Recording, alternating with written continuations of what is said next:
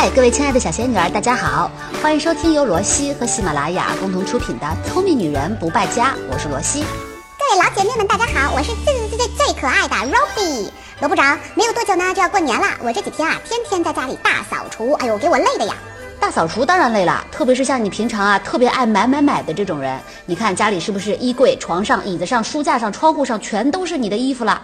哎，不仅衣服太多太难整理，关键是我还发现我去年买的好多衣服都起球了。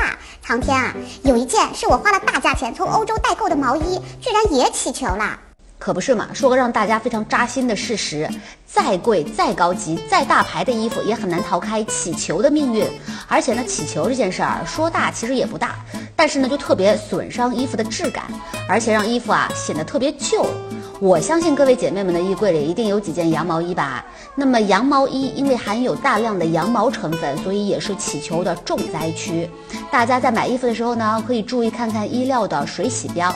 一般来说，羊毛、腈纶、涤纶这些面料要比棉麻还有一些胶织物的更容易起球。像很多仙女每年双十一都要抢的优衣库保暖内衣，它就因为面料里面含有很高的腈纶的成分，所以特别容易起球的。哎呀，还有一种面料也是起球的重灾区啊，那就是羊绒衫。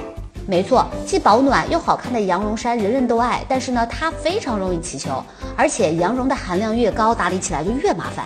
所以很多人都说，羊绒衫穿几天就得休息几天啊，就是这个道理。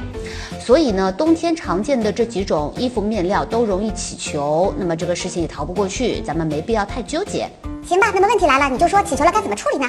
嗯，关于起球的处理方法，网上有很多很流行的处理方式。今天我给大家来详细说一说，到底哪一种方式最靠谱、最有效。我知道一个很简单的小妙招，那就是用透明胶带。嗯，用透明胶带去毛球，那可以说是最原始、最古老的一种办法。但是试过的朋友们肯定都知道，这种传说中很神奇的方法，那就是三个字：燃并卵。因为透明胶带最多能粘个毛，对于毛球几乎是没有任何作用的。而且呢，你用完透明胶带的时候，就会发现衣服的颜色看上去变浅了。但其实胶带只是带起了毛线，它的粘力并不足以拉走毛球。你们懂我这意思吗？仔细一看就会发现它根本没有任何的改变，所以这种方法基本上可以放弃了。第二种呢，网上很流行的就是用百洁布。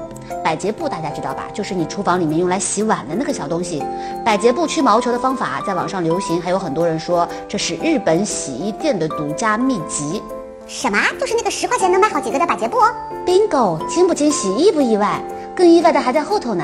百洁布确实可以刷走衣服上不少的小毛球，刷过之后，衣服会明显变得平整、干净不少。但要注意的是，大家在使用的时候一定要特别温柔，如果力气过大，就会容易损害衣服。不过这种办法呢，有很明确的缺点，那就是百洁布太软了，没刷两下它就变形。而且呢，使用寿命很短。另外就是百洁布绿色的那一面很容易掉花絮，用的时候要特别注意，不要让它掉到衣服上。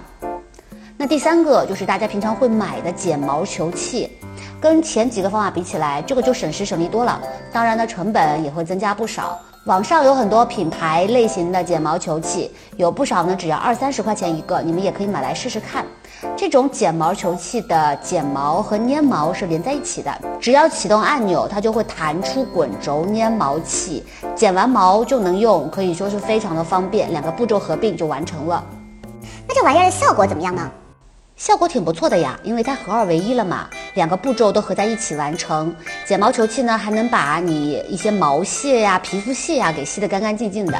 但是槽点就是它工作起来呢声音有些大，而且它接触衣物的面积很有限。如果是面积比较大的衣服啊、大衣啊之类的，估计就会花上你很多的时间，还是需要用点耐心哦。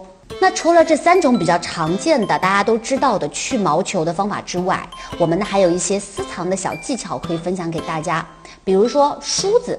哎，你们可能不知道，小小的梳子不仅能够梳头，还能帮你清除毛球哦。